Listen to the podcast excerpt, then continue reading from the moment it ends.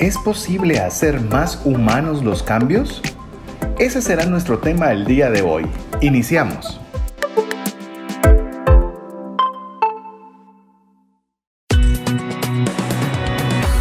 Nuestra mirada va más allá de los límites naturales. Nuestro objetivo, darte herramientas que puedan ayudarte a tomar decisiones financieras inteligentes.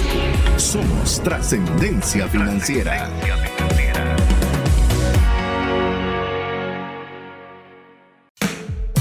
Soy César Tánchez y tengo la misma contraseña con mi esposa en todos nuestros dispositivos electrónicos.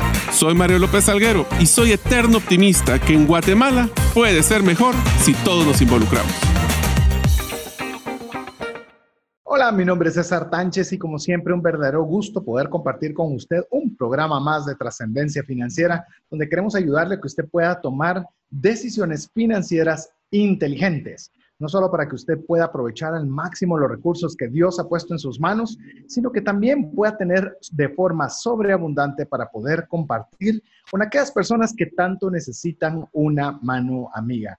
Si es primera vez que usted nos está sintonizando, queremos decirle también que usted puede ser parte de nuestra comunidad de trascendencia financiera a través de WhatsApp.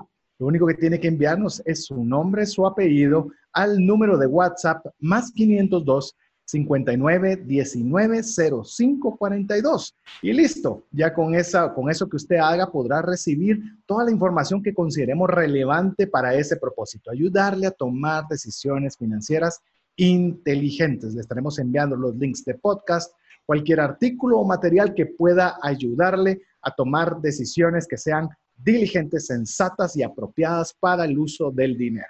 Pero bueno, como siempre, no me encuentro solo. En esta oportunidad estoy acompañado de dos amigos. Voy a iniciar por mi amigo y coanfitrión, Mario López Salguero, a quien también le voy a permitir que sea quien tenga en esta oportunidad, eh, tenga la dicha de presentar a nuestro invitado especial el día de hoy. Pues excelente, muchísimas gracias César, siempre es un gusto estar con ustedes, eh, pues tratando de darles propuestas de valor.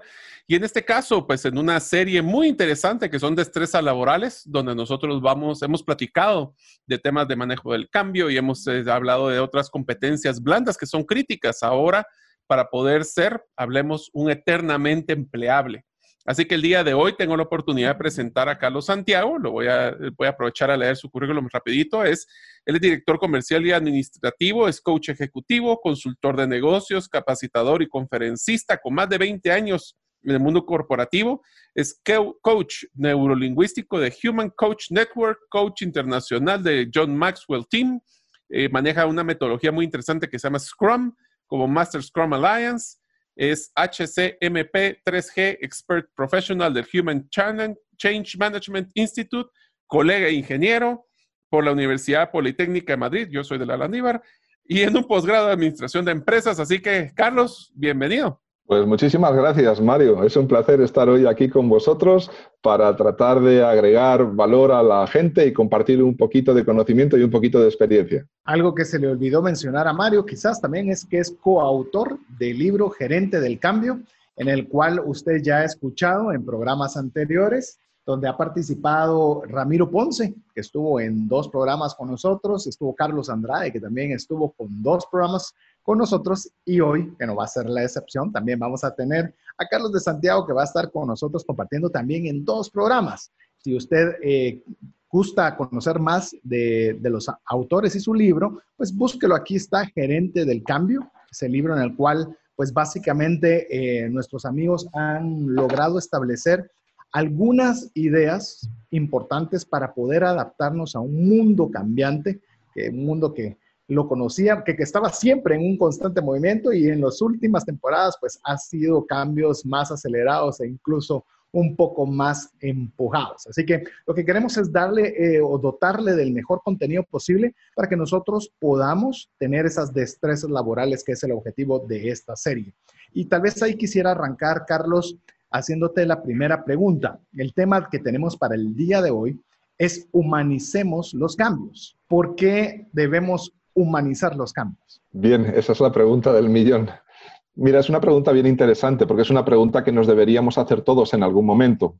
Eh, humanizar los cambios significa realmente enfocarse en la palanca o el motor de un cambio, que son las personas. A mí hay una frase que me gusta mucho y que aparece en el libro también, y es que aunque el reto sea organizacional o sea nacional o sea grupal, de cualquier tipo, el verdadero cambio solo sucede a nivel individual. Entonces, si las personas cambiamos, las cosas cambian. Es así de sencillo y así de simple. Entonces, enfocarnos en la humanización del cambio es enfocarnos en el éxito futuro del cambio. Cuando hablamos de cambios, y lo mencionabas que es un cambio individual, normalmente yo creo que todos en alguna medida y algunos de una forma más frecuente que la otra, quieren que los cambios los hagan otros. Es decir, que el gobierno cambie, que la institución cambie, que la empresa cambie, que mi compañero cambie pero realmente nosotros mismos no, no, no, somos los primeros que queremos cambiar. ¿A qué crees que podemos atribuirle esto como, como concepto humano? Decía Leo Tolstoy que todo el mundo quiere cambiar el mundo, pero nadie quiere cambiarse a sí mismo. y es justamente lo que acabas de decir, César. Eh, yo creo que está enraizado en la naturaleza humana, ¿no? Que otros hagan el trabajo. Yo me voy a beneficiar del resultado del trabajo de otros. Implicarnos realmente supone un esfuerzo, supone un consumo de energía.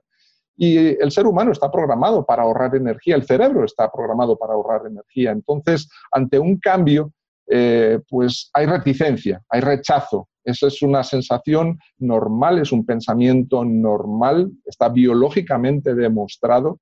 Y bueno, pues lo que tenemos que hacer es elevar nuestro nivel de conciencia de que ese rechazo va a suceder. El tema es cuál quiero que sea mi implicación, cuál quiero que sea mi compromiso, hasta dónde estoy dispuesto a llegar y ser protagonista de ese cambio de mentalidad, de ese cambio de las personas, de mi entorno y de mí mismo. Tengo que empezar por mí mismo si quiero conseguir algo fuera de mí. Apareció mí mismo y rápido. es un personaje muy especial de trascendencia financiera. Así, eh, no puede fallar mí mismo en un programa de, trascendencia financiera.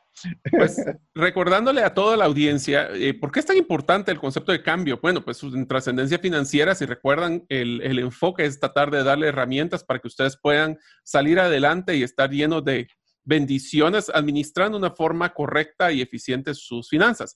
Y una de las cosas que más nos ha costado a todos, y es parte de lo que hemos estado platicando con César en muchos programas, es el cambio de hábitos, el cambio de los comportamientos, el cambio de la tradición del uso del dinero. Y es por eso tan importante de lo que platicábamos con Carlos actualmente de, eh, sí, pues todo el mundo sabe que tiene que ahorrar, pero ¿Estamos ahorrando nosotros? Todo el mundo sabe que tiene que usar bien sus tarjetas de crédito, pero ¿realmente estamos usando bien nuestras tarjetas de crédito? Porque es muy fácil que todos digamos para afuera hay que cambiar. Lo interesante es, ¿estoy siendo yo el cambio que quiere ser en el mundo o es algo que le pido a los demás? Entonces regresamos al punto. Es primero un tema personal que un tema de exigencia hacia lo externo. Por eso me imagino que es el tema tan importante de humanizar el cambio. Carlos, en esa línea que, de conversación que tenía Mario, ya tenemos una base. Somos reticentes al cambio. Es decir, no queremos cambiar. Pues obviamente lo que hemos vivido en este año, pues nos hemos dado cuenta que hay cambios que no te preguntan, simplemente eh, te empujan a hacerlo, pero es algo que por naturaleza no queremos hacerlo. Pero el cambio nos damos cuenta que es importante, es necesario e incluso benéfico para todas las partes que estamos involucrados cuando es bien intencional y tiene una estrategia. La pregunta es cómo podemos nosotros poder darle sentido a que el cambio es bueno para mí, de que yo al momento de cambiar, al momento de adaptarme a ese cambio, lejos de ser algo perjudicial, va a ser algo que va a ser en beneficio propio. Ok, estamos hablando desde mi punto de vista de autoliderazgo. Estamos hablando de querer controlar mi vida, de realmente enfocarme en algo, poner una meta y realmente querer hacerla, querer hacerla con mayúsculas. O sea, volvemos a, la implicación, al compromiso, ¿no? Entonces, mira, hay tres necesidades psicológicas básicas de los seres humanos y son bien importantes tomarlas en cuenta. La primera es la autonomía. A todos nos gusta ser autónomos, a todos nos gusta ser capaces de lograr cosas, de hacer cosas, ¿no? Entonces, si yo soy capaz de ponerme un objetivo, una meta, un proyecto, en este caso de finanzas personales, donde voy a tener un claro beneficio a nivel personal y a nivel de, mi familia, evidentemente, eh, pues eso me va a ayudar muchísimo a sentirme mejor conmigo mismo. Necesidad básica psicológica número uno. La número dos es el desarrollo. Todo lo que vas a aprender durante ese proceso de aprendizaje y sobre todo de los errores, pues es lo que te va a ayudar a crecer, te va a ayudar a desarrollarte como persona. Esto es una necesidad psicológica básica de los seres humanos. Y la tercera y muy importante es la relevancia.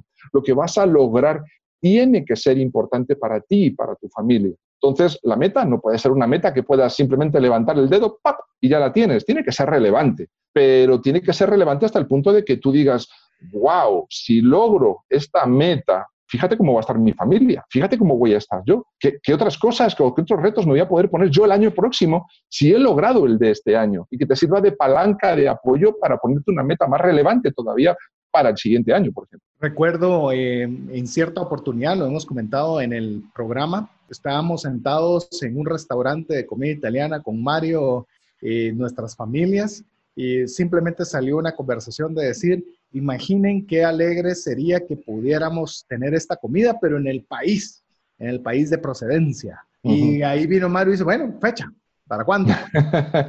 y eh, hasta el momento volvemos a lo mismo. Era, era algo que parecía interesante, pero ya cuando le pones una fecha, cuando ya decides que sí lo vas a hacer, ya comienzan a ver esos cambios que debes realizar. Ya no pasa a ser, como dices tú, solo de levantar el dedo y algún día y vamos, sino eh, qué cambios debes hacer, cómo debes ahorrar para ese objetivo, qué, qué tiempo vas a dedicarle para estructurar el viaje, qué, qué debes comenzar a hacer para que todo eso se haga realidad y deja de ser algo irrelevante, como bien lo estabas mencionando, y pasa a tener una relevancia. Es decir, estoy dispuesto a hacer cada uno de estos cambios porque vale la pena, porque es algo que es relevante para mí. Y cuando nosotros comenzamos a darnos cuenta de todas las implicaciones, todos los cambios que tenemos que realizar, pues bueno, lo vas a hacer, y esto lo podrás contestarme en lo que puede ser la, la pregunta que quiero hacerte es, de repente como que ya el cambio ya comienza a no verse tan malo porque es algo que es relevante para mí, es algo que yo tengo la decisión de quererlo hacer y comienzas a ver todas las partes del proceso como un constante aprendizaje. ¿Es esa la forma en la cual podemos decir que la idea del cambio realmente entró en nosotros? Mira, me acabas de recordar con eso que acabas de comentar Kaizen. O sea, lo primero que se me ha venido a la cabeza es Kaizen. Si tú quieres cambiar un hábito, si tú quieres mejorar algo que ya estés, estás haciendo, lo que tienes que hacer es ir cumpliendo pequeñas metas volantes o subobjetivos o metas más chiquititas. ¿Cómo se come un elefante? Pues un elefante se come por partes, se come a trocitos. Ahora, ¿cuál es la primera parte? ¿Y en cuánto tiempo me la voy a tomar o comer? Esa es la primera pregunta más importante. Todo camino de mil millas empieza con un primer paso. Eso es Kaizen. Eh, tengo una anécdota bien interesante de una amiga que tenía realmente problemas con la seda dental. Fíjate lo estúpido del ejemplo, pero es muy ilustrativo. Tenía problemas con la seda dental. Entonces se cepillaba los dientes, pero decía, no, mira, es que a mí me aburre eso de estar ahí dándole, lo veo una pérdida de tiempo. Y entonces como que se aburría, tiraba la toalla y no lo hacía, ¿no? Entonces Kaizen le dio la pauta de, mira, empieza con un diente. Venga ya, hombre, con un diente, por favor, voy a empezar con un diente. Empieza con un diente. Pero eso sí, hazlo todos los días, todas las veces que te cepilles los dientes, durante una semana. Semana 2, dos dientes. Semana 3, cuatro dientes. Y así vas multiplicando por dos hasta que cuando ya no te quieres dar cuenta te estás pasando la cera dental por toda la boca. César, Mario, eso funciona. Eso funciona. Somos así de raros, porque es para decir, somos raros, ¿cómo es posible? Si esto es bueno para mí, ¿cómo empezando con un diente soy capaz de acabar con toda la boca? Porque no pude empezar así desde el principio. Mira, otro ejemplo tan peregrino como, como el del mando a distancia o el control es en mi caso el beber agua, al mantenerme hidratado en la oficina, ¿no? Pues me tuve que comprar un ecofiltro chiquitito y ponérmelo a la par para estar bebiendo la cantidad de agua que yo quería beber a lo largo del día. Pues gracias a eso soy capaz de beber muchísima más agua a lo largo del día. Mira la tontería. Pues es igual que lo del control, igual que lo de la seda dental. Busquemos esas palancas de reforzamiento de cambio de hábitos, que es de lo que estamos hablando. Excelente, buen concepto, palancas de reforzamiento de cambio de hábitos.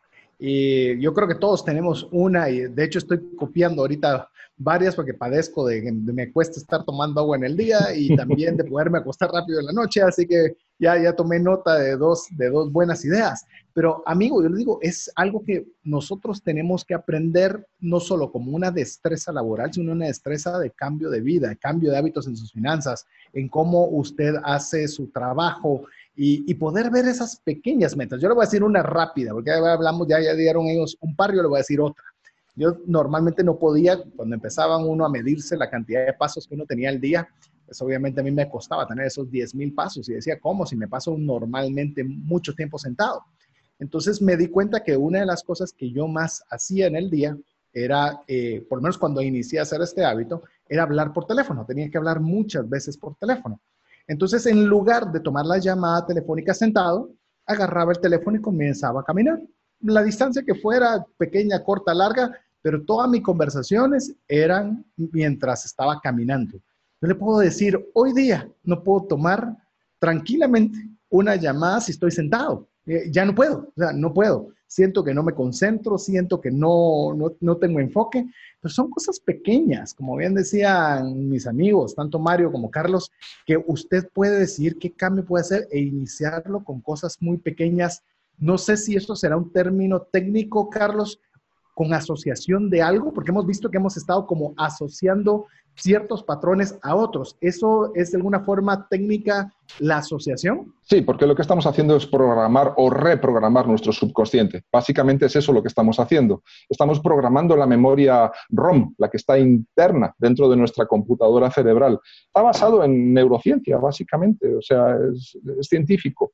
Estamos reprogramando nuestro subconsciente. Y un cambio de hábito que hemos escuchado por ahí no empieza o no lo tenemos terminado o ya lo hemos adquirido a las tres famosas semanas, los 21 días. Ahí es cuando comienza realmente la programación. Lo anterior es la preparación para la programación. Tres semanas seguidas de un hábito continuado ininterrumpidamente, y si no empiezo de cero, eso es el inicio de la reprogramación. ¿Cuándo empiezo a reprogramarme? A partir del día 22. Y así hasta el día 50-60 aproximadamente. Es decir, si eres capaz de hacerlo durante dos meses de forma ininterrumpida, tu cerebro habrá sido reprogramado. Y eso sería una de las bases interesantes para el manejo de finanzas personales, ¿verdad, César? O sea, si podemos agarrar un nuevo hábito.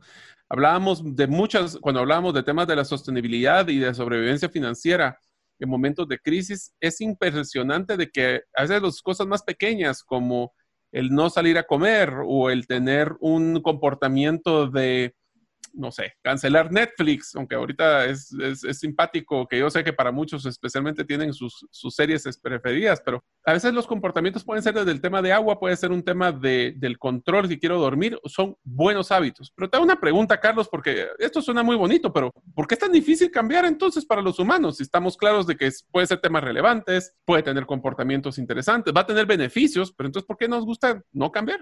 Porque se está muy a gustito en la zona de confort, en la zona donde controlas todo, donde no hay sorpresas. Nos encanta la certidumbre y nos da pánico la incertidumbre. Entonces, es, una, es un rechazo biológico, es un rechazo biológico. Y bueno, pues nuestros ancestros, nuestros tatara, tatara, tatara, tatara, tatarabuelos, para luchar contra los dinosaurios, pues estaban en constante búsqueda de la protección. Entonces, nuestro cerebro, a pesar de 10.000, 100.000 años de, de evolución, pues todavía no ha evolucionado lo suficiente como para quitarnos eso de encima. Son demasiados siglos luchando contra adversidades. Y hoy en día que tenemos cuatro cositas realmente peligrosas, el cerebro sigue funcionando exactamente de la misma forma, para ahorrar energía y para huir del peligro. De hecho, yo creo que, y lo expresas en el libro, eh, lo que es, llamemos el sentimiento que puedes tener sobre un cambio, por eso hemos titulado, y lo titulas tú también en el libro, La humanización del cambio, son dos sentimientos. Uno, en el momento de, decidir que hay un cambio y en el momento en el cual el cambio ya ha tenido un efecto en, tu vida. Es decir, son dos. Para mí, agarrar el teléfono caminando es de lo más placentero. O sea, no, me, no me cuesta en lo más mínimo poderlo hacer. Pero, el, de hecho, yo ni siquiera recuerdo cómo fue esa resistencia que tuve al inicio de seguro de sentirme ridículo, de estar caminando con el teléfono en un espacio corto de la oficina. No recuerdo aún ni siquiera cómo fue, pero seguramente no haber sido fácil. Pero es lo que te creo de que de alguna forma eh, todos debemos tener presentes. Hay un sentimiento o hay una emoción que está dándose mientras estamos haciendo que ese cambio sea parte de nuestra vida y otra mucho más placentera que se va a dar cuando finalmente eso sea una realidad en, en, lo que hacemos de forma cotidiana. Sí, es como que tuviéramos dos vocecitas hablándonos, una por el lado derecho y otra por el lado izquierdo, ¿no? La del lado derecho te está diciendo, venga, atrévete, merece la pena, el objetivo, cumplir el objetivo y lograr lo que quieres hacer, esos ahorros, esas nuevas compras, esos viajes, esas cosas nuevas, esa tranquilidad que vas a tener tú y tu familia, etcétera, etcétera, realmente merece la pena. Venga, da el paso, atrévete, empieza, empieza.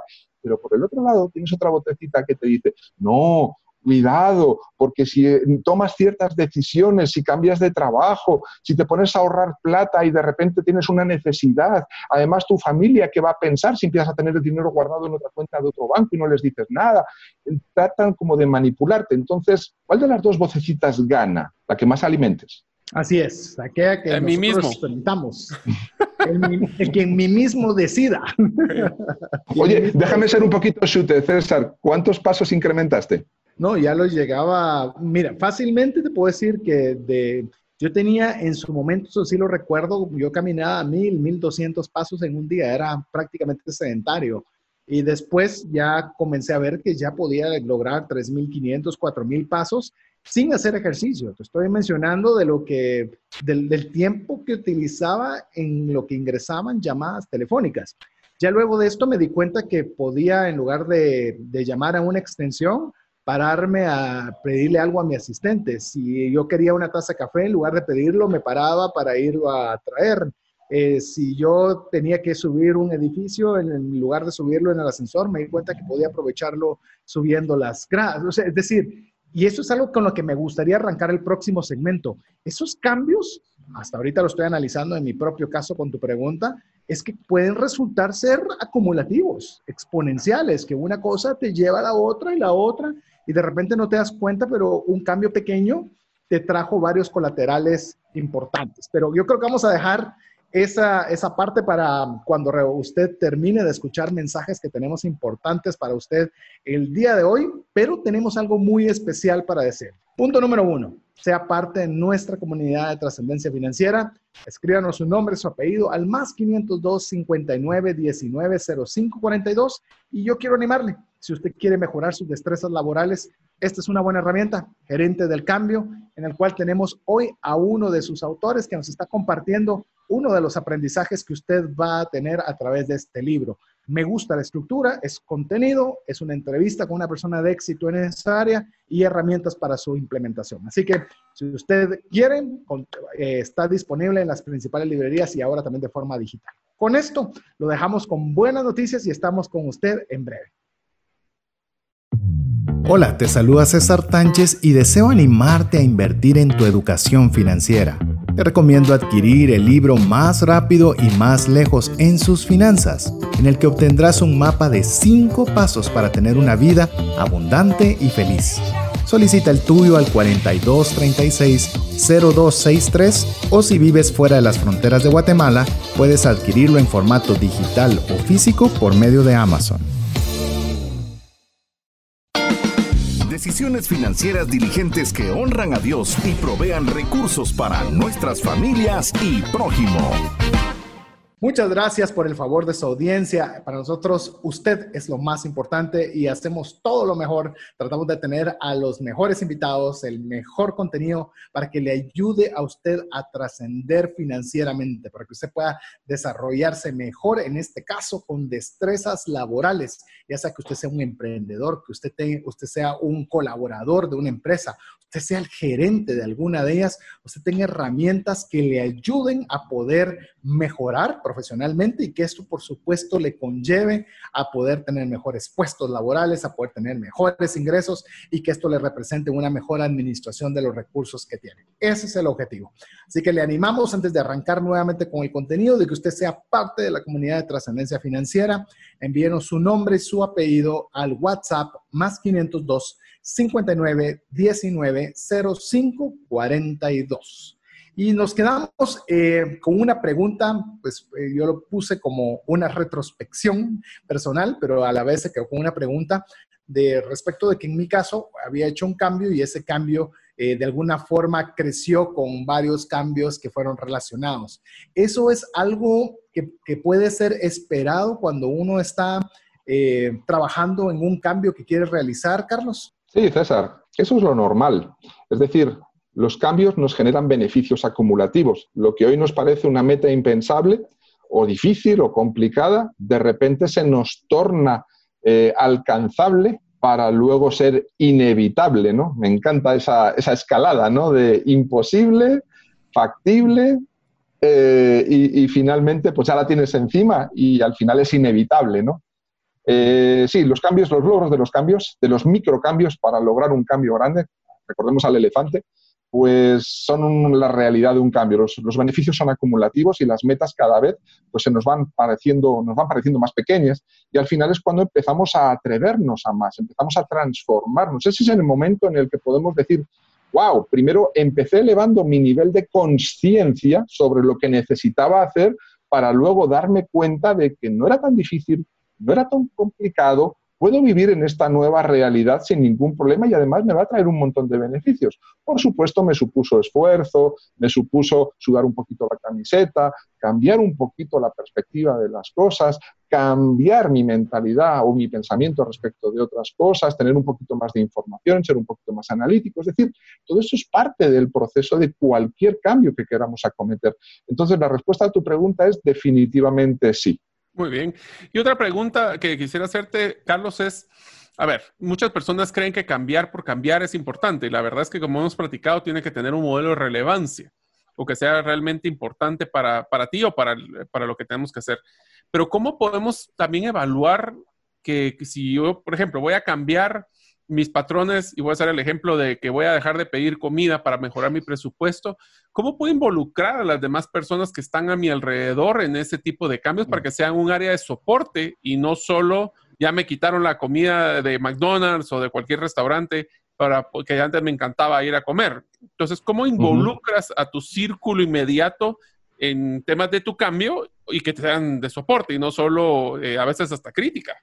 Sí, bueno, iba a decirlo comparativa y aparece en el capítulo 1 del libro y me has recordado rápidamente a los agentes positivos del cambio. Son aquellas personas que te van a ayudar con el cambio. A nivel organizacional, son esas personas que ya te han comprado el cambio y que te van a ayudar y te van a apoyar para que el cambio sea lo más rápido posible, tenga el menor dolor posible y dure lo menos posible. Pues a nivel personal es exactamente lo mismo. ¿Cuál es tu círculo de influencia? Cuáles son las personas más cercanas alrededor tuyo que realmente se preocupan por ti. Si tú les has abierto tu corazón, les has abierto tu mente y les has dicho, mira, he identificado este problema.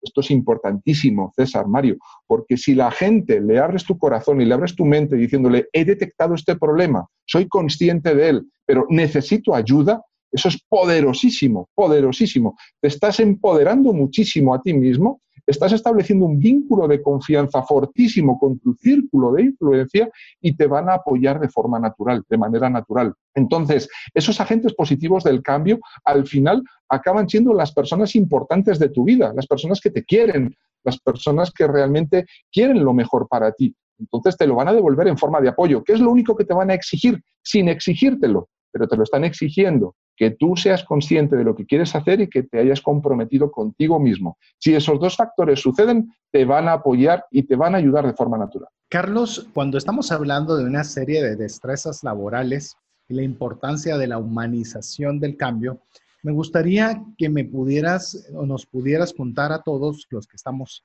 hoy conectados, eh, cómo, cómo realmente, si es difícil cambiarnos nosotros mismos, a poder tener esa oportunidad de cambiar.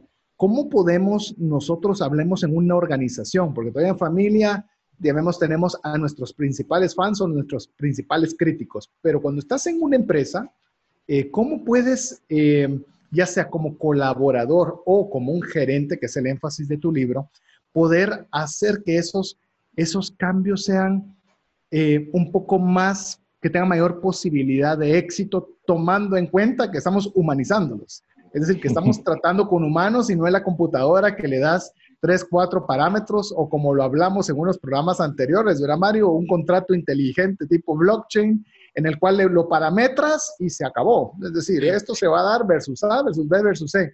Pero los humanos creo que tendemos a no ponerla tan fácil. Entonces, ¿qué, por, ¿cuál sería el punto de inicio o algunos, algunos eh, puntos relevantes que podrías ayudarnos en cuanto a poder tener la base para poder hacer los cambios a otras personas dentro de una organización? Ok, te lo voy a decir en dos palabras, es un chiste. Credibilidad.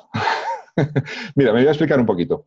Vamos a ver, eh, cuando un líder quiere realmente tener credibilidad con su equipo de trabajo, con su departamento, con su organización, necesita generar la percepción, y no olvidemos que percepción es realidad, del cumplimiento de expectativas e intereses, o por lo menos la intención real y el avance hacia el cumplimiento de expectativas e intereses de las personas. Entonces, dentro de lo que es la humanización del cambio en una organización, si tú primero te preocupas por entender la forma de pensar, los intereses, las expectativas, las emociones de las personas en definitiva, y tú realmente llegas a conectar con ellos, realmente estableces un vínculo emocional con ellos y realmente perciben que te preocupas por ellos, tienes muchísimo camino ya andado, muchísima probabilidad de éxito ante el cambio. Hay una figura bien importante dentro de un cambio organizacional, aquí ya centrándonos en la empresa, como iba tu pregunta, es la figura del patrocinador. El patrocinador tiene que ser capaz de mover las emociones de las personas, de mover a la gente. Por supuesto, tiene que tener la capacidad de tomar decisiones, tiene que saber y poder movilizar recursos, tiene que tener la jerarquía y, la autoridad dentro de la organización para poder hacerlo, pero esta tercera pata, para que no se nos caiga el taburete, es bien importante. Tiene que saber movilizar personas, mover personas. Recordemos, como decíamos en el módulo anterior, que todo cambio empieza por el cambio personal para conseguir un cambio de mayor envergadura decir tiene a nivel organizacional. Entonces, el patrocinador es la figura fundamental para que todo esto funcione. Por supuesto, los agentes positivos del cambio también, como decíamos antes, y en definitiva, llegamos a montar un equipo de personas que realmente son los que mueven el cambio, movilizan el cambio. Entonces, si nos enfocamos en el cumplimiento de expectativas e intereses cumplidos o por cumplir o para cumplir, estaremos trabajando en pro del éxito del cambio algo bien importante también es el tema de saber todo el momento que estamos trabajando con personas, que estamos liderando personas, gestionando personas. Y todas las personas son un mundo, cada, uno de nosotros somos distintos, somos diferentes. Entonces, lo que te aplica para ti, César, no, no, no le aplica a Mario y viceversa. Entonces, en mis reuniones one to one con cada uno de vosotros, porque sois importantes para mí, seáis o no seáis agentes positivos del cambio, mi forma de trabajar con Mario va a ser diferente de mi forma de trabajar con César. ¿Por qué? Porque la realidad de Mario dentro del proyecto del cambio es diferente. A lo mejor ya va un poquito más avanzado, entendió rápidamente el por qué y para qué vamos a cambiar, la necesidad del cambio. Sin embargo, a lo mejor contigo, César, pues me costó un poquito más, tienes unas barreras limitantes más fuertes, o te falta información, o tienes alguien tóxico cerca de ti que no te está ayudando entonces, el identificar, el conocer lo que le está pasando al mundo de cada una de las personas es bien importante para desbloquear todo esto y que el proyecto continúe con rumbo positivo para adelante. Una de las cosas interesantes que mencionas, Carlos, es de que es, es exactamente la base de cómo crear una buena cultura organizacional o cómo poder crear un buen ambiente de trabajo. Y es que muchas veces las, ideas de, hacia dónde van a agarrar las empresas vienen usualmente de los gerentes o de los líderes. Y usualmente lo que hacen es pasar un memo informándole a las personas sobre los cambios que van a pasar en la institución y ellos esperan de que las personas realmente les sea relevante. Y la respuesta es que no lo es.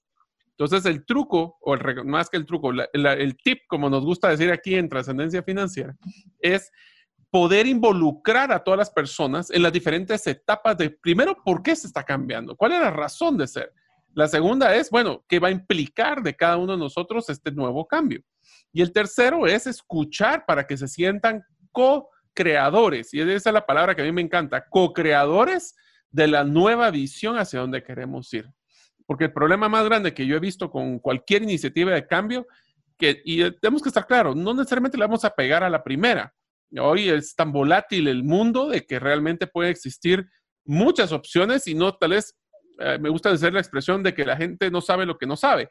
Entonces, como no sabemos lo que el consumidor va, cómo va a moverse en los próximos meses o años, pues tenemos que estar escuchando y cambiando constantemente el giro. Las personas van a confiar en una persona, en un líder que tiene una visión clara y un compromiso de tratar de llegar a ella. Pero esa visión clara puede cambiar.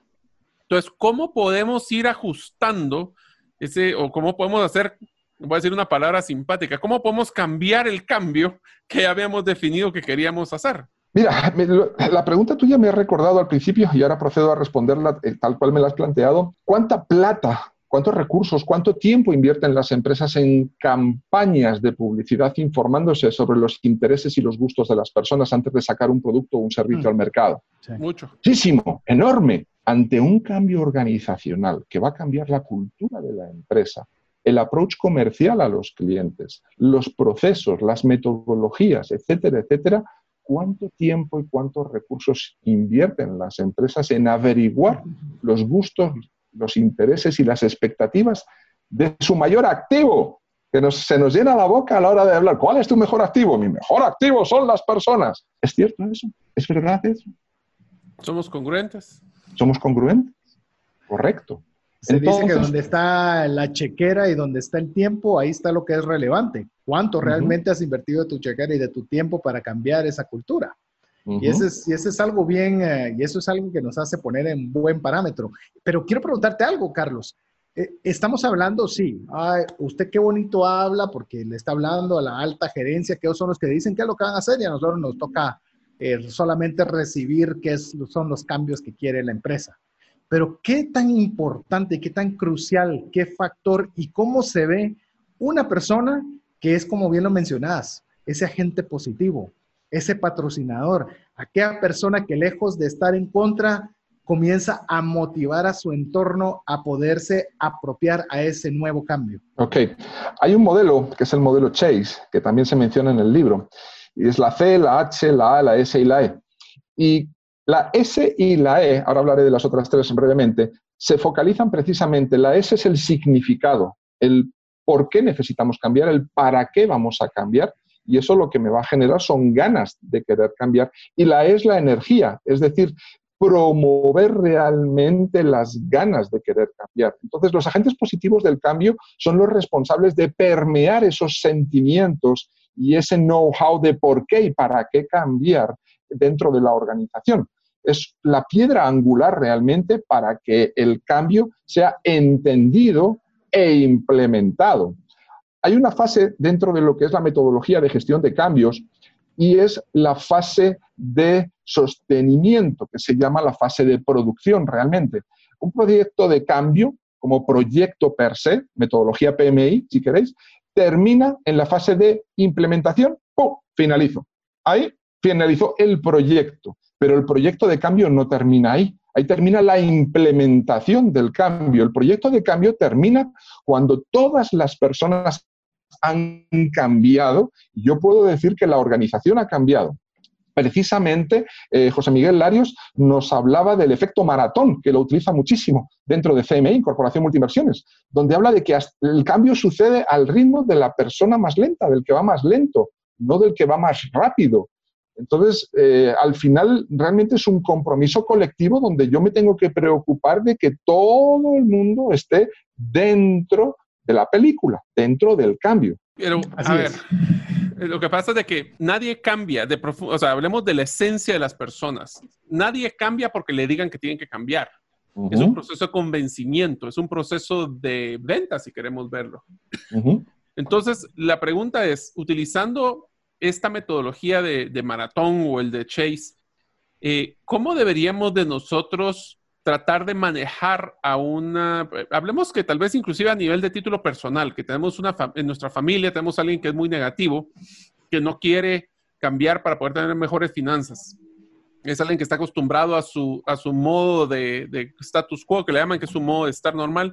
¿Cómo manejas a esas personas que son pues no entes positivos, sino entes negativos para poder bloquear, porque hay un tema aquí que quisiera que toda la audiencia, y le digo por experiencia, es bien simpático, es que me preocupa muchísimo las personas que se oponen verbalmente a un cambio, pero me preocupa mucho más los que no dicen nada y simplemente hacen lo que llamamos un boicot o simplemente hacen un rechazo pasivo, porque esas son las personas que imagínense, están moviendo un carro, son los que te tiran los clavos, son los que ponen las tablas, son los que ponen las piedras, pero no están presentes para poder decir que fuimos nosotros. ¿Cómo manejas ese tipo de personas? Ok, estamos hablando de los bloqueadores ocultos y los bloqueadores abiertos o expuestos, por así decirlo. Bueno, la información es crucial. La información transparente y frecuente es crucial. Ahora bien, igual que felicitamos en público y regañamos cuando toca en privado, con estas personas que están identificadas, que todo el mundo las conoce y que tú deberías conocerlas si eres líder de un departamento, de una división o de, una organización, pues lo que tienes que hacer es hablar de forma tal que le digas, mira, esta es la situación, tú puedes apoyar el cambio o no apoyarlo. Si lo apoyas, bienvenido al barco. Si no lo apoyas, estas pueden y van a ser las consecuencias. Y ahí es donde el líder tiene que sacar su carácter, porque la gente no, no, no sigue a una persona que no saque su carácter cuando es necesario sacarlo. La confianza que hablabas antes también, Mario, bien importante. Si la gente no confía en el líder, no va a seguir al líder. Tienes que tomar decisiones, a veces son decisiones impopulares, pero toca, porque tú tienes que hacer que el cambio sea una realidad. Y si hay personas que lo están obstaculizando, tendrán sus motivos. Hay que escucharlos, hay que entenderlos, hay que ver por qué están tratando de amotinarse y están bloqueando el proceso de cambio. Pero si después de darles esa oportunidad de que se expresen, de que digan lo que sienten, de por qué están haciendo lo que están haciendo, y es bien importante llegar con pruebas, llegar con información veraz, real, no con suposiciones. Eh, la persona típicamente tiende a abrirse y aquí podemos utilizar y debemos utilizar metodología de coaching, coaching ejecutivo en este caso, o coaching personal, para que la persona realmente se abra y te exponga su realidad, que no necesariamente, y no lo va a ser en la mayoría de los casos, no es la realidad que tú creías conocer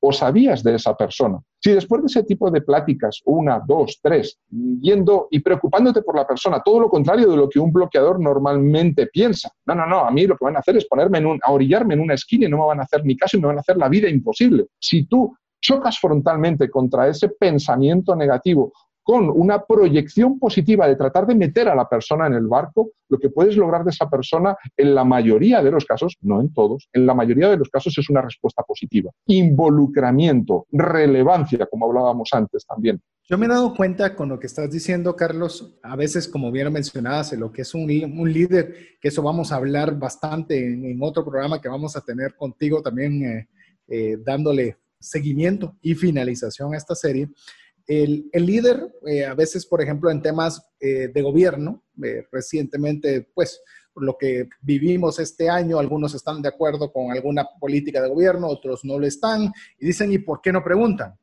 ¿Realmente, y acaso no estamos en una democracia?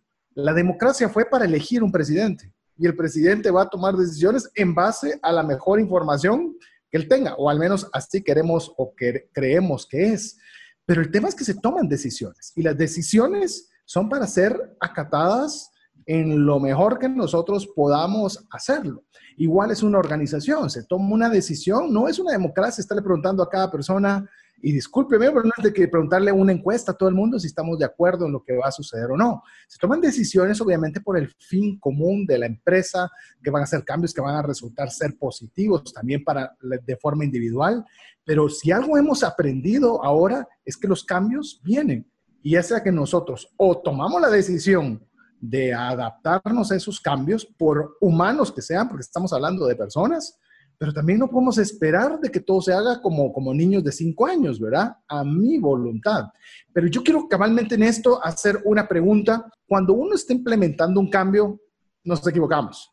Eh, no me paré a contestar la llamada de teléfono, sino me quedé cómodamente sentado. Eh, tenés el, ecofiltro ahí frente a ti, pero ah, no quisiste acercar el vaso. Bueno, cualquier tipo de situaciones. ¿Cómo se hace el manejo de los errores?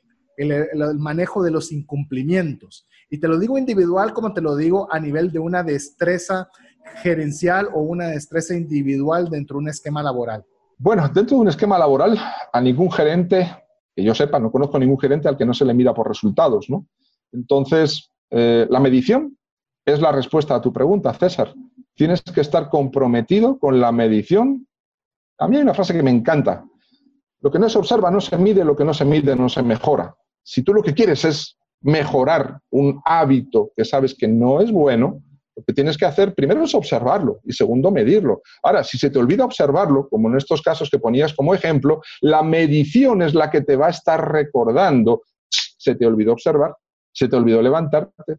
¿Cuántas llamadas tuviste hoy? No tienes más que mirar el celular. ¿Cuántas veces me levanté? Mira los pasos de tu reloj automáticamente tienes la respuesta. Si se te olvida observar, la medición te va a dar la respuesta. Y luego el avance que habías planificado para lograr tu meta se va a ver resentido. Entonces también lo vas a ver por ahí. Pero tú mencionas en el libro, está escrito y me gustó mucho, que hay tres tipos de resistencias. Hay la resistencia racional, la resistencia emocional y la de entendimiento. Entonces te voy a pedir favor que cuando regresemos de mensajes importantes que nuestra audiencia debe escuchar, que nos expliques un poco para poder comprender estos tipos de resistencia, que todavía te lo voy a ampliar más la pregunta. ¿Son conscientes o son inconscientes? ¿O son de ambos? ¿O son selectivamente conscientes o inconscientes? Porque en la medida que nosotros conocemos esto, obviamente vamos a poder tomar mejores decisiones cuando los cambios se ameritan que los hagamos. Pero bueno, mientras obtenemos la respuesta de parte de Carlos sobre esta pregunta, queremos animarle a que usted sea parte de la comunidad de trascendencia financiera enviando su nombre y su apellido al más 502 59 19 05 42. Perdón, repito, más 502 59 19 05 42. También le animamos a que usted pueda adquirir el libro Gerente del Cambio, el cual usted lo puede adquirir en cualquiera de las librerías en Guatemala y digitalmente ya lo puede usted obtener también a través de Amazon. Así que eh, lo dejamos brevemente con noticias importantes para usted y estamos de pronto muy de regreso con usted. No permitas que una enfermedad o fallecimiento inesperado destruya la economía familiar. Contrata un seguro de vida, gastos médicos o de bienes con expertos. Cotiza el tuyo al WhatsApp 5995 4444. Tener seguros es una decisión financiera inteligente. Mensajes vía WhatsApp 502 59190542. Espero usted esté aprendiendo tanto como lo estamos haciendo nosotros. Estamos dándonos un festín de conocimiento para poder saber cómo, cómo funciona la humanización de los cambios y que esto pueda ayudarnos a tener destrezas laborales que nos permitan ser mejores gerentes, mejores colaboradores, tomar mejores decisiones a nivel de nuestra familia, de poder hacer cambios. A veces queremos cambiar alguna cosa que no nos gusta en el hogar y no sabemos cómo hacerlo. Pues bueno, estas son alternativas que usted puede aprovechar y a la vez también que le puedan ayudar en la forma y en el patrón del uso del dinero. Así que estamos en, en el día de hoy, su servidor César Tánchez, Mario López Alguero y Carlos de Santiago, que es coautor del libro gerente del cambio, junto a Ramiro Ponce y Carlos Andrade, compartiendo sobre este tema de la humanización de los cambios. Pero bueno, eh, antes de ir a mensajes, eh, estábamos haciendo una pregunta de lo que usted puede encontrar en el capítulo 1 de este libro, en la cual los tres tipos de resistencias que normalmente podemos tener hacia un cambio, Carlos. Mira, esto proviene concretamente de una de las preguntas que le hice a José Miguel Larios durante su entrevista, y es ¿cómo manejas las resistencias de las personas ante el cambio? Y él me mencionaba una herramienta que precisamente compartimos al final del capítulo 1, que es la matriz de stakeholders. Stakeholders, empecemos por lo primero, eh, son aquellas personas o grupos de personas que van a ser impactadas directa o indirectamente ante un cambio. Es tan global como eso y es bien importante identificarlas. Entonces, yo tengo una matriz donde tengo identificados a todos estos actores de, mi película, si queremos llamar así al proyecto de cambio, y entonces yo en, esta matriz, con unas pautas que se dan en la herramienta, pues yo voy a ir identificando distintos tipos de roles, distintos tipos de eh, formas de estar viendo el cambio y cómo ellos se expresan ante el cambio. Esa es la esencia de la, de la, matriz de stakeholders. Una vez que yo tengo definida la matriz, lo que puedo identificar, antes hablábamos de los agentes positivos del cambio, ahí van a aparecer, eh, voy a identificar la otra cara de la moneda, el lado opuesto, el lado oscuro, si queréis. y el lado oscuro, pues son aquellas personas que se van a resistir al cambio y van a tener sus causas, van a tener sus motivos y van a ser motivos seguramente de peso y que hay que respetar y hay que tratar de entender, pero también es la responsabilidad del líder y del patrocinador del proyecto de cambio resolverlos. Y había tres tipos, como mencionabas muy bien en la pregunta. Va a haber resistencias emocionales, va a haber resistencias racionales y va a haber resistencias de entendimiento. Bueno, las resistencias racionales son aquellas que dicen, bueno, pero si a duras penas estoy manejando el sistema que tengo a día de hoy y me van a cambiar el sistema en menos de dos meses con un entorno completamente diferente, ¿cómo voy a hacer bien mi trabajo? ¿Cómo voy a poder cumplir el objetivo de ventas de este año? ¿Me van a bajar el presupuesto de ventas de este año? ¿Voy, a poder vender con un poquito menos de margen? ¿Voy a poder vender otros productos que me ayuden a compensar el margen? ¿Cómo va a funcionar el mix de productos? Son justificaciones, son resistencias racionales ante el cambio. Están justificadas en razones de peso tangibles, racionales, numéricas, si queremos verlo así. ¿De acuerdo? ¿Cuáles son las resistencias emocionales? A mí me da mucho miedo. Yo llevo ya 15 años en la compañía con el mismo sistema y yo ya sé hacer las cosas así, yo no sé hacerlas de otra forma y no quiero hacerlas de otra forma. Es una resistencia emocional, es un bloqueo emocional ante el cambio. Hablando del mismo ejemplo, del, cambio de plataforma de software. Ahora bien, la resistencia más manejable y más rápidamente solucionable es la resistencia de entendimiento. ¿Por qué? Primero, puede ser que no esté entendiendo el por qué cambiar de plataforma o por qué cambiar de sistema. O segundo, puede ser simplemente, oye, mira, yo es que he trabajado siempre en entornos AS400 con mi pantalla negra con letras blancas y ahora de repente me va a poner todo un entorno web, pero si a duras penas manejo el mouse, un, baby boomer, por ejemplo, ¿no? Entonces, eh, esa sería la resistencia de entendimiento, donde con capacitación, entrenamiento y también estando con la persona, un poquito de on the job training, pues se puede solucionar. ¿no? Entonces hay como que tres niveles de resistencias y los tres se deben tratar de formas diferentes. ¿Sabes algo, Carlos? Escuchándote, no, no podía dejar de hacer la similitud de las resistencias que tenemos normalmente para eh, tener finanzas eh, personales saludables. Porque usualmente nosotros podemos decir, por ejemplo, en la, mencionadas en la parte racional y en la parte emocional, y puedes decir, sí, pero es que eso de ahorrar, yo no puedo ahorrar dinero que tengo en manos, dinero que me gasto y yo no puedo. O, por ejemplo, de poder tener algunos recursos más allá de los suficientes, porque en mi familia nadie tuvo, y mi papá ni mi abuelo, y yo tampoco voy a tener. Y comenzamos nosotros a tener incluso datos, como comenzamos a decir, es que en Guatemala el 7% es la única que tiene capacidades económicas o más de tal dinero, y el resto, y comenzamos a meterle información emocional y racional.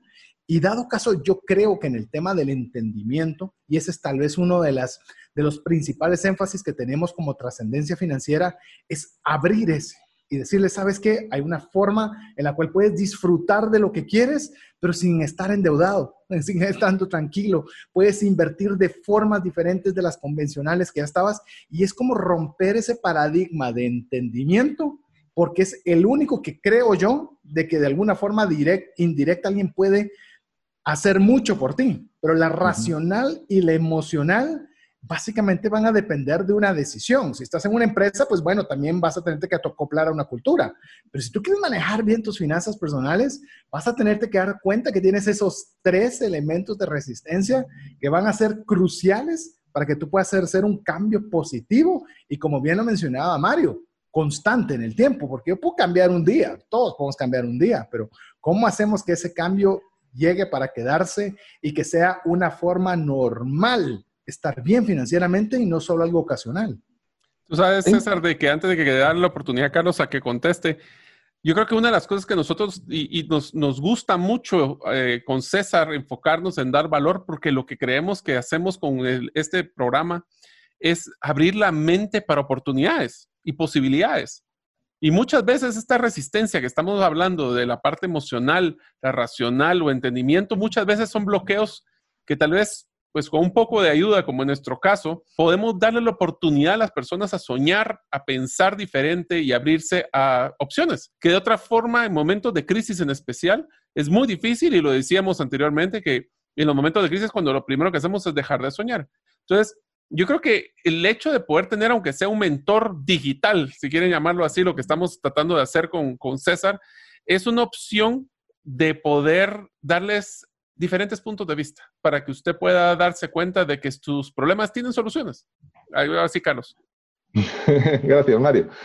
Mira, John Maxwell, mi mentor, uno de mis mentores, nos comparte que a un campeón no se le reconoce en el ring, si hacemos esa similitud con el boxeo, ¿no? Eh, realmente un campeón se forja en el gimnasio. Entonces, eh, y en el ring es donde se le reconoce, pero un campeón se forja en el gimnasio. Eso es un esfuerzo de todos los días, es una dinámica de todos los días, es, un, es una intencionalidad de cambio de hábitos y son pequeños logros diarios que se van retroalimentando para hacer cada vez más grande la bola positiva de nieve de tus resultados, ¿no? A mí César me recordaba un libro que anda por ahí, seguro que conoce y seguramente se lo ha leído, que es lo de tener un carro peor que tu vecino, ¿no? Que te habla precisamente del establecimiento de prioridades. El libro no te dice cómprate un carro malo, un carro feo, simplemente establece tus prioridades temporalmente, cambia tus prioridades temporalmente. Porque si tú siempre vas a querer tener el último carro, ir a los mejores restaurantes, comprarte la mejor ropa y siempre en Miami, etcétera, etcétera, etcétera, etcétera, y llega un momento donde dices, no tengo ni para comprarme un café, pero tengo todo lo demás, eh, es un tema de prioridades, es un tema de prioridades y es un tema de matemática básica, no puedes gastarte más de lo que ingresas, definitivamente, ¿no? Que lo que se ha visto eh, en, la crisis del, coronavirus, la gran importancia que tiene un concepto eh, de negocio es fundamental y es el flujo de caja, ah, es el ingreso de efectivo, que es la gasolina de todo negocio y qué negocio más importante que tus finanzas personales, ¿no? Así es, totalmente de acuerdo. Me hiciste recordar una, escuché en cierta oportunidad a Tony Robbins, el cual estaba, cuando todavía el boxeo era todavía más relevante que las luchas MMA y todo ese asunto, y era una pelea muy importante de donde estaba un boxeador súper reconocido y era la pelea del siglo. Y él cuenta que tuvo la oportunidad de ir detrás de, camerinos de, para ir a saludar al, al que era en ese momento el vigente campeón. Y cuando llega, dice que lo encuentra viendo televisión, lo encuentra tranquilamente sentado en su sala, tomando algo, eh, y él se extraña porque pensó que iba a estar sudando y haciendo algunos preparativos y demás. Y le dice, mira, perdona, pero no entiendo, te pensaba encontrar de otra forma y te veo aquí todo tranquilo y relajado. Y él le responde algo que se me quedó grabado y por algo él lo menciona posteriormente. Dice, si yo a estas alturas no estoy preparado, no tendría ni por qué subirme al ring. Ya, ya lo que hice, ya lo tuve que haber hecho y ahorita lo único que falta es ejecutarlo. Pero efectivamente, ahí es cuando nosotros realmente tenemos que hacer. Hoy nos agarró, cuando fue la crisis del coronavirus, nos agarró desprevenidos a todos, en flujos de caja, en finanzas personales. Hoy las, ya, ya vuelve a suceder algo similar o diferente, pues por lo menos ya debemos tener claro que el tema de tener buenas finanzas personales, de tener los recursos suficientes a nivel individual y empresarial, pues si nos vuelve a pasar es porque nos encariñamos con la piedra, ¿verdad? Una cosa es caerse con la piedra y otra es encariñarse con ella. Pero esto creo que, Mario, te querías también comentar algo sobre el tema de la humanización de, los cambios, algo que lastimosamente, nos apasiona. Mira, si lastimosamente algo es claro, es que nos gusta pegarnos con esa misma piedra. Y eso se debe a que nosotros, la mayoría de nuestras decisiones no son racionales, son decisiones emocionales. Entonces, te aseguro de que si nos, sí, nos agarró desprevenido el tema de flujo de caja, pero muchos de nosotros todavía tenemos ese paradigma de que para qué voy a tener tanto dinero en el banco, mejor lo pongo a producir, que fue el problema principal por la cual muchas empresas en el mundo eh, no lograron soportar la crisis. Es porque su filosofía era que emocionalmente yo no quiero tener dinero, ese dinero tiene que estar dando vueltas y no puede estar guardado porque dinero guardado es dinero muerto. La verdad es que hoy nos trae diferentes tipos de paradigmas. Entonces, el problema con el cambio también es de que muchas veces se nos olvida de que, pero si vamos a cambiar porque vamos a mejorar las finanzas y eso va a ser beneficioso para todos los de la familia. Sí, pero la niña todavía tenía la, costumbre de ver su serie en Netflix y por eso no lo quiere cortar. Entonces, las decisiones muchas veces se hacen de una forma y lógica, pero muy emocional, y esa es la base de la filosofía de economía del comportamiento, behavioral economics. Y te lo voy a poner por un ejemplo muy sencillo. ¿Cuánto es el precio justo de un carro? Pues, pues depende.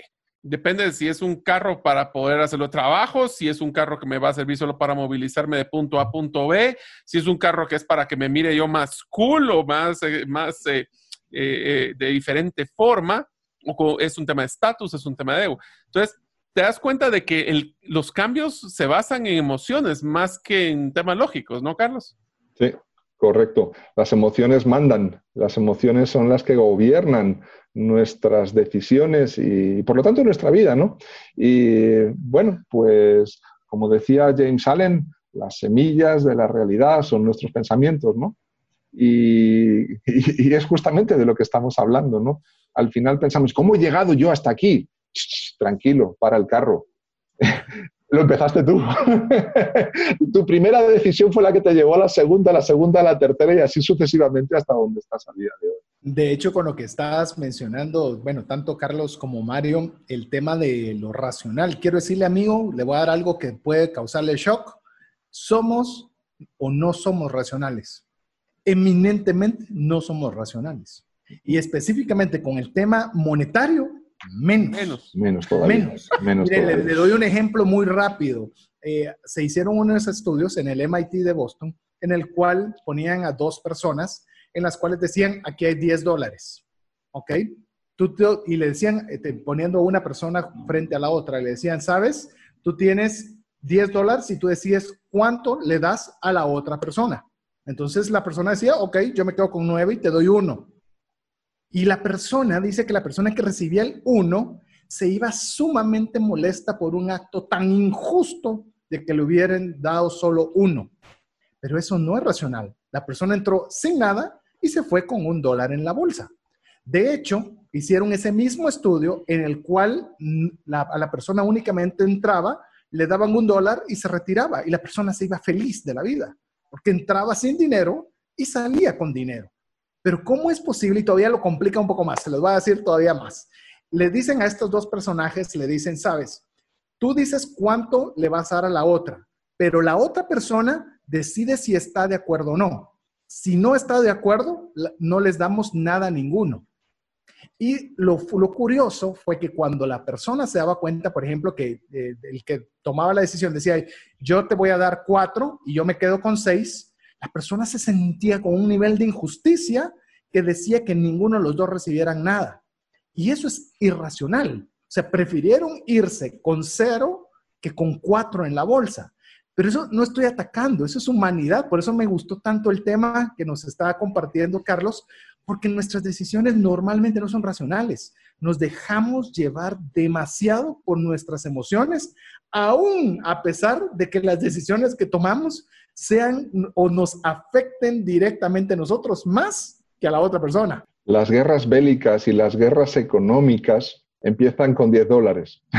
Y te diría de que el, reto más grande que tenemos es, es entender la percepción de valor de la otra persona. Y ahí es donde creo que vale la pena también hablando del cambio, es cuando hablamos de, bueno, este cambio que va a realizarse me va a beneficiar mucho a mí, pero ¿cuál es el punto de vista de la otra persona involucrada? Ellos les va, se sienten, se sienten, no necesariamente están pensando lógicamente, se sienten de que ese cambio les va a traer menos valor le va a cambiar su modelo de, vida, le va a cambiar su estatus. O sea, cuando a veces nosotros decimos es que es lógico cambiar, es lógico ahorrar, es lógico tener que hacer los cambios que necesito hacer para mejorar mi presupuesto. Sí. Es racional. Pero son racionales y la decisión es, emocional. Entonces, ¿cómo puedo yo pues adiestrar mis emociones para que la parte lógica le los trate de convencer por lo menos, o por lo menos les dé la oportunidad de escucharlas, porque muchas veces ni siquiera escuchamos las opciones que hay para el cambio, porque estamos en una narrativa que no importa lo que diga César, todo lo que diga me va a afectar. Nosotros mismos nos hacemos, y esto es un tema de que me encanta la expresión, no, me acuerdo quién me la dijo, que era un terrorismo emocional el que vivimos todos los días, donde mí mismo nos está boicoteando constantemente decisiones de beneficio lógico por tener un factor emocional que nos está cambiando. En definitiva, tenemos que reconocerlo. Somos egoístas. Somos egoístas. Y nos encanta presumir de que somos egoístas sin decir que somos egoístas. La naturaleza humana es egoísta.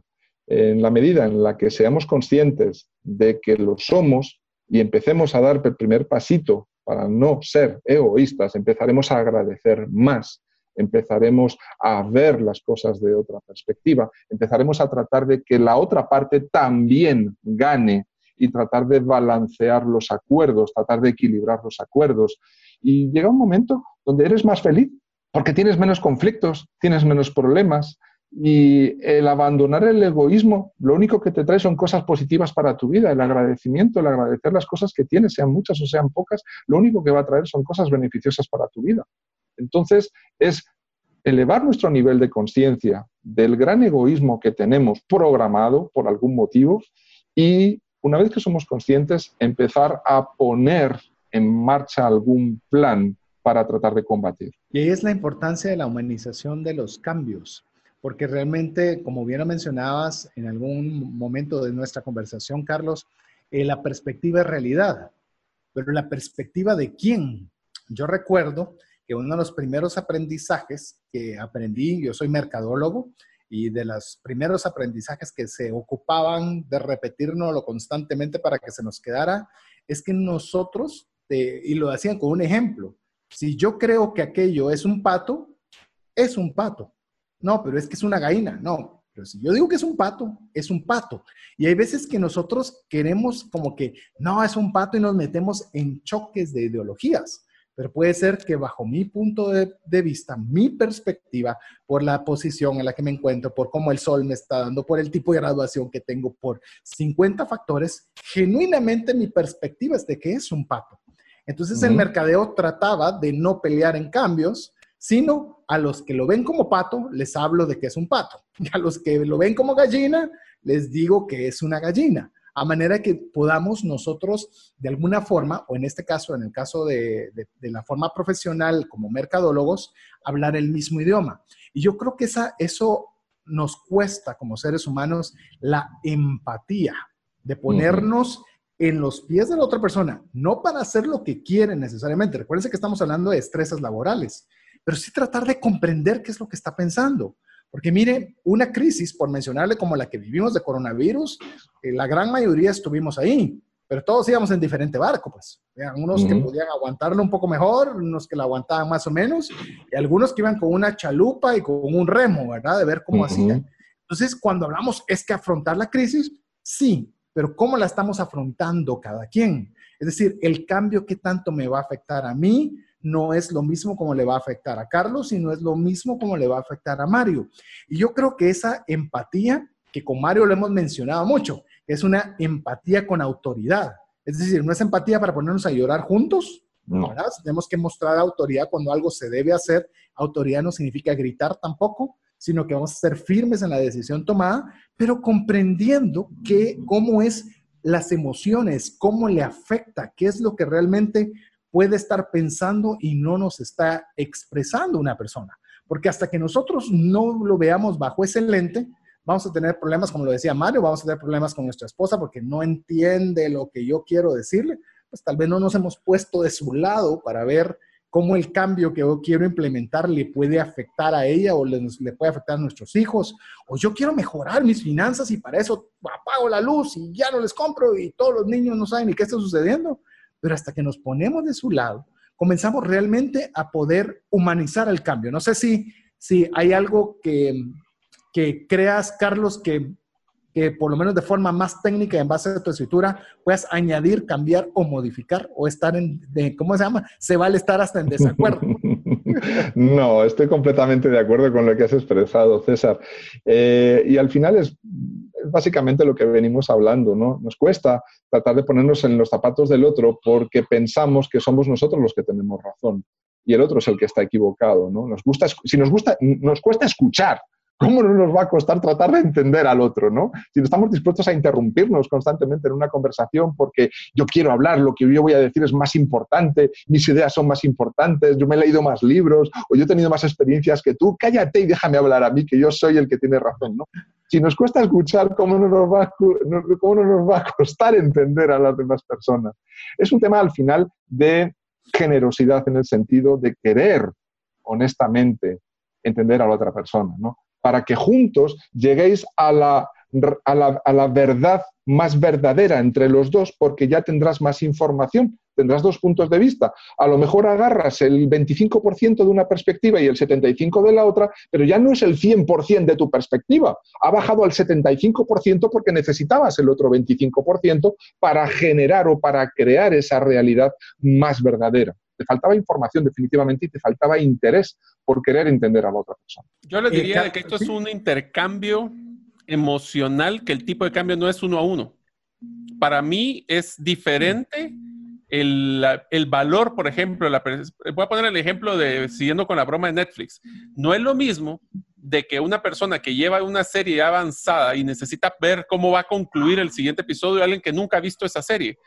Entonces, el percepción de valor es muy diferente por el factor emocional que tiene. Entonces, a veces ceder en algo que tal vez es trivial para mí es de mucho valor para la otra persona y eso puede ser un intercambio muy interesante.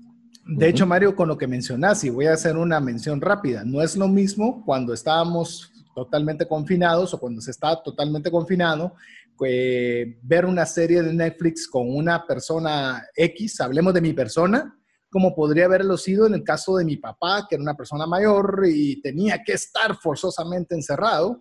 Eh, llamemos la necesidad de una, de una cosa y de otra era totalmente diferente. Yo realmente tendría que estarme ocupando de cualquier cantidad de otras cosas lejos de, ver alguna serie y en el otro caso, pues al final necesitar un poco de entretenimiento.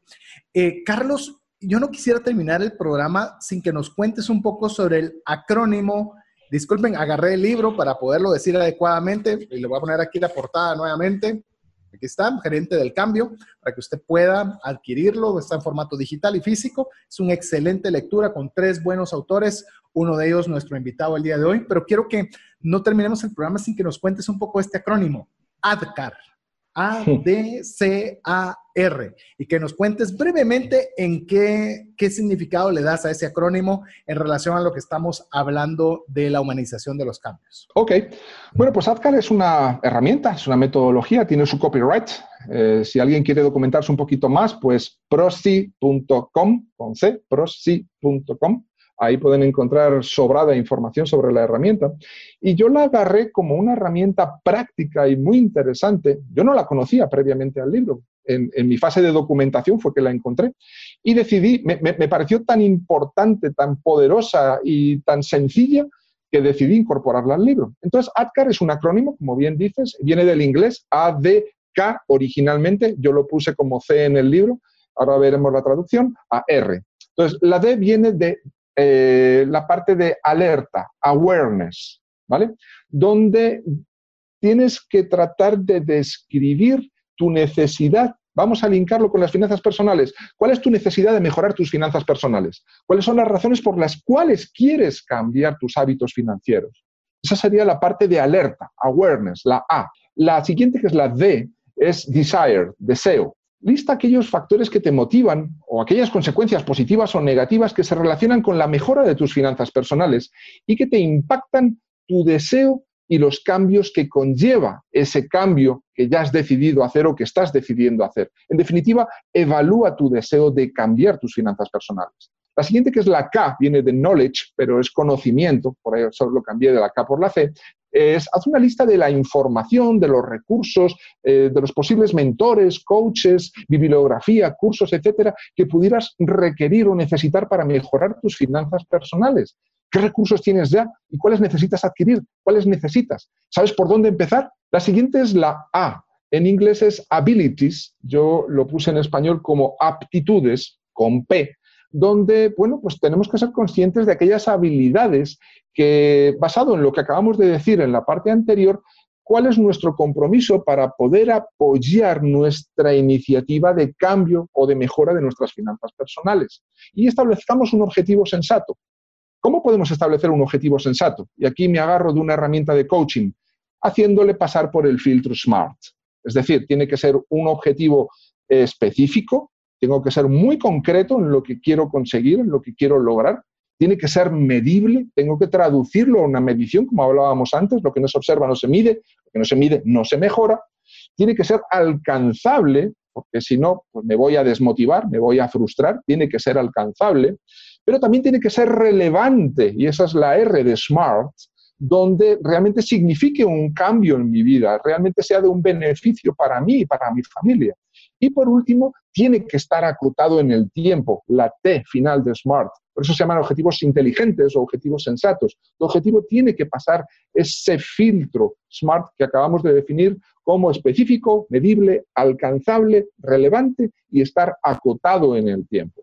Y por último, la R de ADCAR se refiere a estas palancas de apoyo para el reforzamiento que hablábamos en el, en el módulo anterior, porque hace una lista o visualiza aquellos recursos propios, internos, tuyos o externos que te pueden y te van a ayudar a mantener el ritmo de tu hábito. ¿Qué refuerzos has utilizado ya?